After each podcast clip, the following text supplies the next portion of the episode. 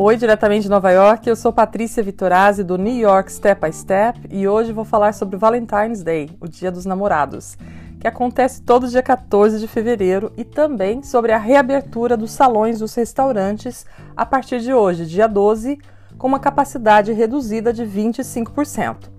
Eu convidei o Mário de Matos, proprietário do restaurante Brimbal, o melhor restaurante brasileiro aqui em Manhattan, para bater um papo sobre os planos de reabertura nesta data tão romântica. Aí é bom lembrar que o Mário é o meu primeiro entrevistado aqui no podcast. Vem comigo!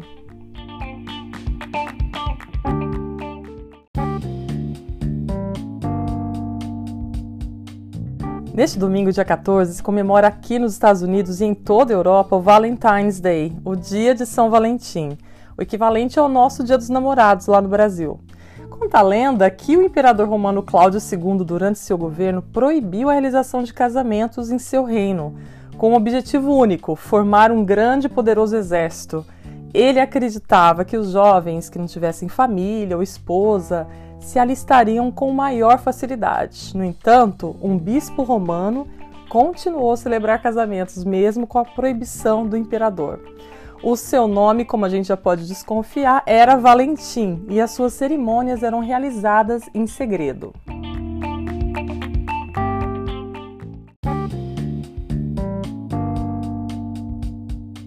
Claro que a prática foi descoberta e Valentim foi preso e condenado à morte. Bom, mas enquanto estava preso, muitos jovens atiravam flores e bilhetes dizendo que os jovens ainda acreditavam no amor. Entre as pessoas que jogaram as mensagens ao bispo estava uma jovem cega, Artérias, filha do carcereiro, a qual conseguiu a permissão do pai para visitar Valentim. Os dois, imaginem isso, acabaram se apaixonando e milagrosamente a jovem recuperou a visão. O bispo chegou a escrever uma carta de amor para a jovem com a seguinte assinatura: De seu Valentim, expressão ainda hoje utilizada. Valentim, depois da condenação de morte, foi decapitado no dia 14 de fevereiro do ano de 270.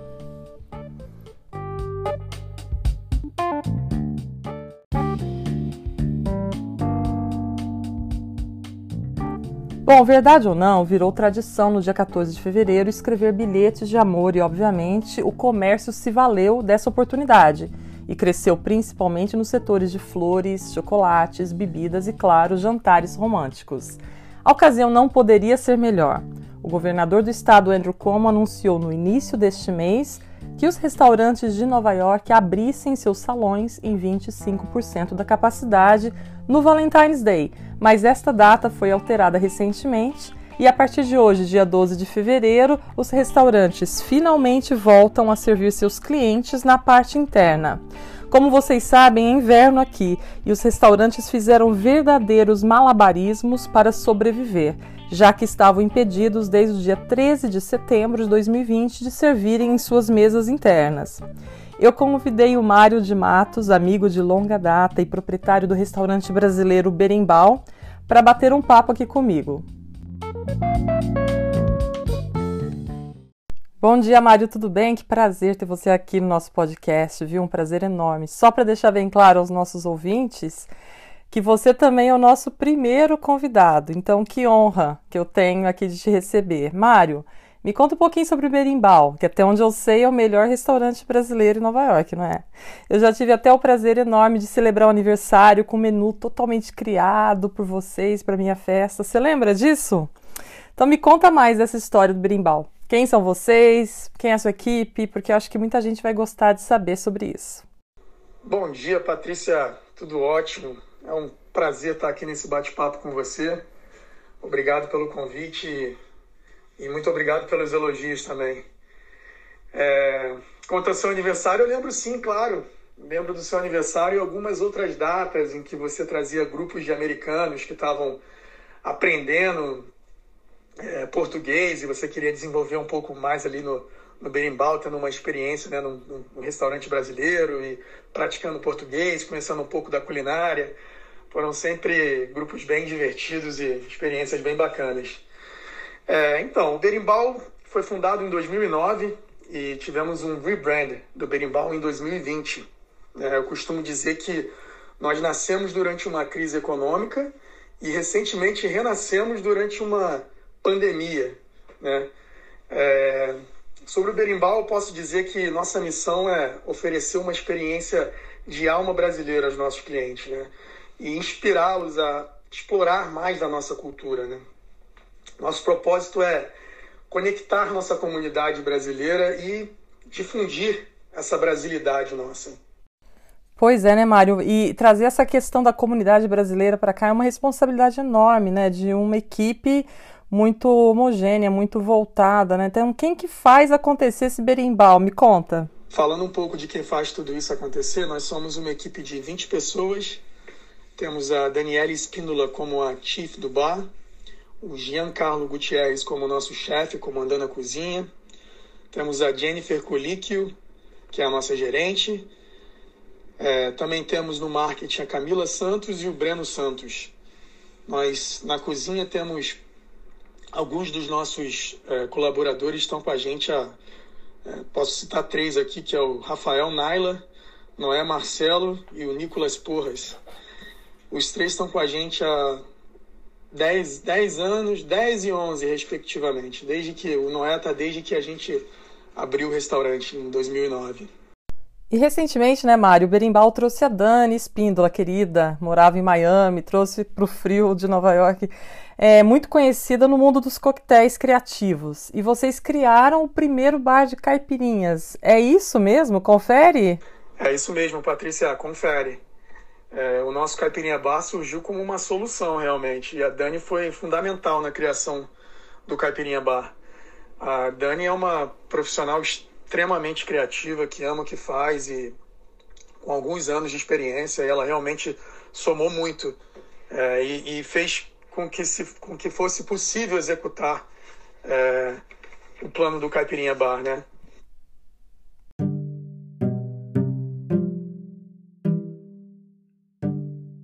Ô Mário, mas eu também me lembro que vocês, eu acho que em 2019, se não me engano, estavam pensando em mudar né, a localização do Berimbau, que fica inclusive num lugar muito bacana no Village, não é?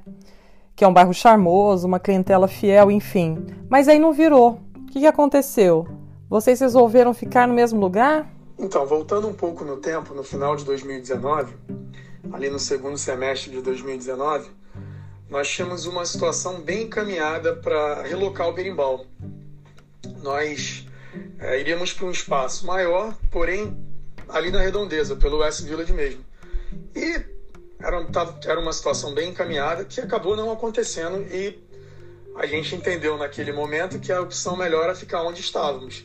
É, muito por conta da obra, que no outro lugar seria uma obra bem maior do que onde é, nós estávamos, até pelo tamanho, pelo espaço físico do local. É, e hoje né, dá pra, pode-se afirmar que de fato foi a, a, foi a melhor opção. Acho que a gente é, fez a escolha certa porque é, o momento de obra seria bem parecido com o que tivemos. Nós começamos as obras no dia 1 de janeiro de 2020 e estávamos prontos para reabrir no dia 17 de março. Foi justo quando se deu o lockdown.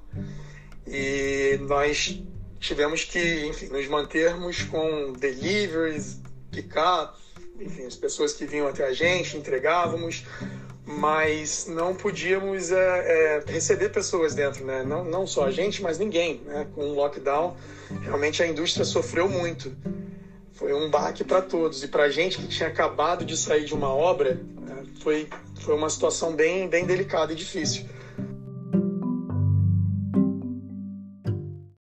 Pois é, né, Mário? Aquele momento de lockdown horrível.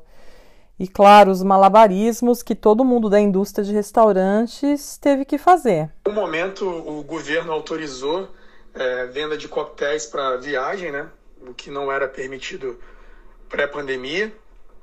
E mais à frente, em meados de maio, eu diria, com a mudança climática que é peculiar dessa época, né? Aquela transição de primavera-verão, passou a haver um fluxo de pessoas caminhando na rua muito grande, né? E as pessoas as pessoas estavam em casa, em casa, nas suas casas há três meses, muitas sem sair de casa para absolutamente nada. E foi daí que resolvemos abrir nossas janelas é, para servir coquetéis. E o nosso chefe, né, o Giancarlo, que também é um é um tremendo carpinteiro, né? Com algumas madeiras que nós ganhamos do nosso amigo Ninja. É, enfim, um belo dia, uma tarde, construímos um. Ele construiu aquele bar que ficou bem charmoso. Colocamos ali na janela e é, alguns dias depois, no, no, final de semana, um, um, um outro amigo que é da família Berimbau também, que é o João Rodrigues, ele nos ajudou escrevendo Caipirinha Bar em cima, foi lá e fez a arte dele. E daí, dessa forma, é, com, deixamos fluir, né? E, e, aconteceu o Caipirinha Bar. É, desde o princípio, chamou bastante atenção aquelas janelas abertas ali com um bar à frente. E tem sido um sucesso desde então.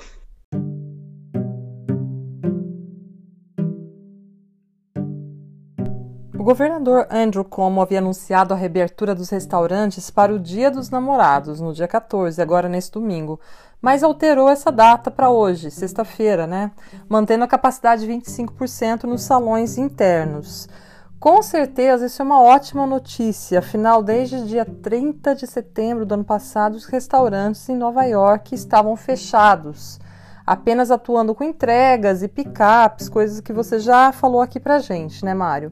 Vocês estão pensando em alguma coisa bacana, então, para o dia 14? Sobre o dia 14, Valentine's Day, é uma data especial e nós estamos sim preparando é, um jantar especial para receber os casais nova-iorquinos.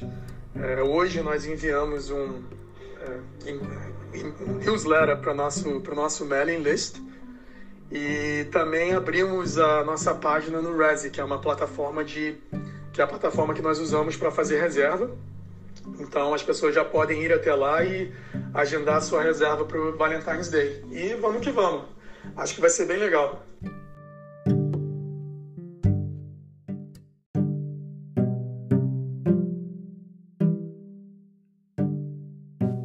Mário, eu agradeço muito, viu, a sua presença aqui nesse bate-papo no meu podcast e também parabenizá-lo pela sua dedicação, esse trabalho incrível que você tem aqui em Nova York, oferecendo comida de verdade, comida brasileira deliciosa. E todo mundo que tem saudade do Brasil tem que correr lá no Berimbau, aproveitando que desde hoje já está aberto para receber os clientes. Super obrigada. Patrícia, muito obrigado pelo convite, muito obrigado pelo carinho por todo o apoio. É, quero, em nome da família Berimbau, agradecer aí a você e desejar muito sucesso para você e para o canal, tá bom?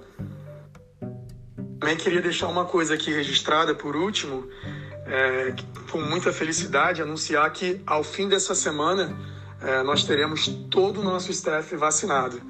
Isso aí, de fato, é uma felicidade que não cabe no peito, porque depois de tanto tempo, tanta tanta coisa acontecendo e tanta gente que ainda não teve oportunidade de vacinar também, a gente fica aí na torcida para que o quanto antes, é, o máximo possível de pessoas sejam vacinadas e essa, essa, esse vírus seja, seja coisa do passado para a gente, né? Porque realmente não, não foi fácil.